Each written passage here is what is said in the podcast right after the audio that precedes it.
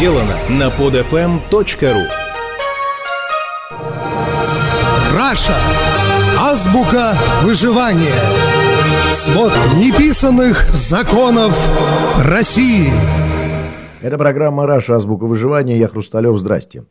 Как вы думаете, зачем власть решила затеять весь этот шабаш под названием «реформа милиции», разворошив тем самым осиное гнездо? Зачем все эти внутриведомственные переименования, переаттестации, проверки, перетряхивания, невыгодные ни милиции, ни МВД, ни самой власти? Зачем? Почему власть, неожиданно раздобрившись, вдруг повернулась лицом к простым смертным питерцам и отказалась от возведения «Газпром-Колобахи», которую, наплевав на все народные возмущения, уже вовсю начали строить? А если вспомнить, что этот проект имел непосредственное отношение к самому Владимиру Владимировичу, то это самое маленькое «почему» превращается в «почему» огромное.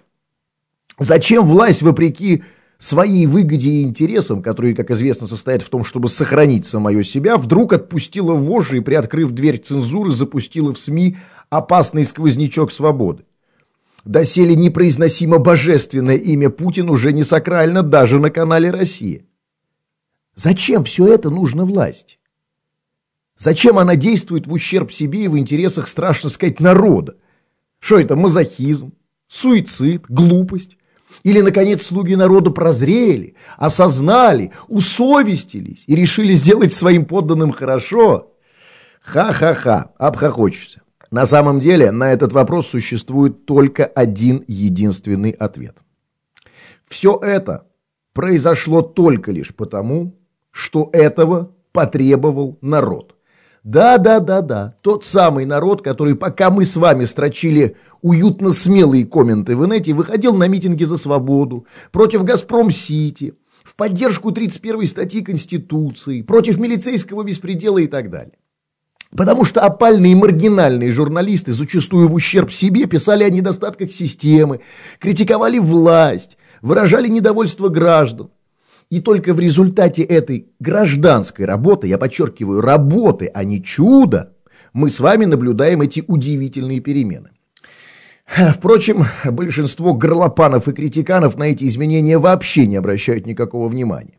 Для одних все эти вещи не вписываются в прокрустово ложе формулы «все, что происходит в России, плохо», «все, что делает власть, беспредел». Поэтому они просто их не замечают. Ну, а для других э, все это что-то само собой разумеющееся. Опять же, чудо. Безусловно, во всех перечисленных случаях речь идет о глобальном шуме и массовом недовольстве российских граждан. Но именно этот факт является доказательством такой банальной, но по-прежнему невероятной для большинства россиян истины. Народ, и только народ является хозяином своей страны. А дело власти только и состоит в том, чтобы внимательно прислушиваться к настроению этого самого народа и, стараясь не будить лихо, действовать на опережение. А что она, кстати сказать, с успехом и демонстрирует. Пытаясь предвидеть и предвосхитить всевозможные вспышки тлеющих предреволюционных настроений, она гасит едва разгоревшийся огонек, пока тот не превратился в пламя. Так было в случае с доставшей всех милиции имени Евсюкова, где этот самый одноименный злополучный майор и стал той последней каплей, которая переполнила чашу народного долготерпения. Так было и с нашумевшим «Газпром-Сити», где попытка продавить стеклянную башню в центре города на фоне многотысячных митингов народного протеста и бурления творческой элиты становилась почти взрывоопасной. Так было и во многих других случаях массовых волнений. Вспомните хотя бы историю с масштабным протестом автомобильного сообщества против повышения налогов. А результат тот же. Номер не прошел. Но при всей очевидности этих законов в глубинах подсознания российского общества по-прежнему живет страшное, дремучее убеждение. Позитивные изменения в России возможны только путем революции. А призывы к митингам – это и есть призыв к революции. Такие рассуждения – это не только абсурд, но это и проявление серьезнейшего недуга нашего общества. В представлениях большинства российских людей перепутаны два совершенно разных понятия.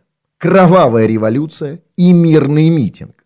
Вообще, наверное, политическим антонимом слова «революция» является именно слово «митинг». Митинг, шествие, пикет, Мирное собрание людей с целью протеста – это и есть то самое, что не позволяет случиться любой глобальной революции. Кстати, эти самые ближневосточные волнения есть актуальное этому подтверждение. Терпели веками и, как следствие, кровавая бойня. А митинги – это тот самый незапаянный носик чайника, через который выходит пар общественного недовольства. А если же этот носик запаян, и народному гневу нет цивилизованного, мирного выхода, то кипящий чайник разрывает революции. Где есть митинги, там нет революций. И, соответственно, наоборот. Не нравится – протестуй. Недоволен – выходи и кричи. Не хочешь на митинги – иди хотя бы на выборы. И если таких, как ты, будут тысячи, требуемые изменения не заставят себя долго ждать. Примеры смотри выше. Митинги протестов, если, конечно, в них есть необходимость, это и есть наш гражданский долг. Как есть долг супружеский, как есть рабочий договор, как есть кредитные обязательства и так далее. Для нашего общества это и должно стать аксиомой, очевидностью, рефлексом. Но, к сожалению, в сознании сограждан произошла эта страшная подмена, которая оставляет нам только дилемму. Или терпеть, или революция. Либо смирись, либо круши до основания. Но и даже революцию эти новые соцсетевые большевики хотят получить в уже готовом упакованном виде. Чтобы пришел какой-нибудь энергичный дядя и сам все за них организовал, придумал и провел. Сделайте нам революцию, а мы дома попишем комменты. Наш плохенький, покошенный, панельный дом России еще не достроен.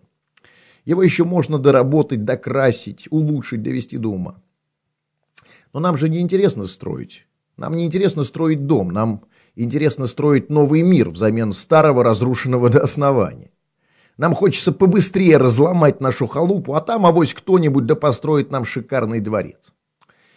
Но, как известно, ремонтировать-то всегда выгоднее, чем строить заново. И чтобы улучшить нашу с вами жизнь, нужна не революция. Нужны пошаговые улучшения. А для этого нужно просто понять. Между агрессивным бунтом и жалким смирением лежит тот самый путь, по которому нам и надо идти. Путь активного гражданского общества. Это программа «Раша. Азбука выживания». Я Хрусталев. Пока. Скачать другие выпуски этой программы и оставить комментарии вы можете на podfm.ru.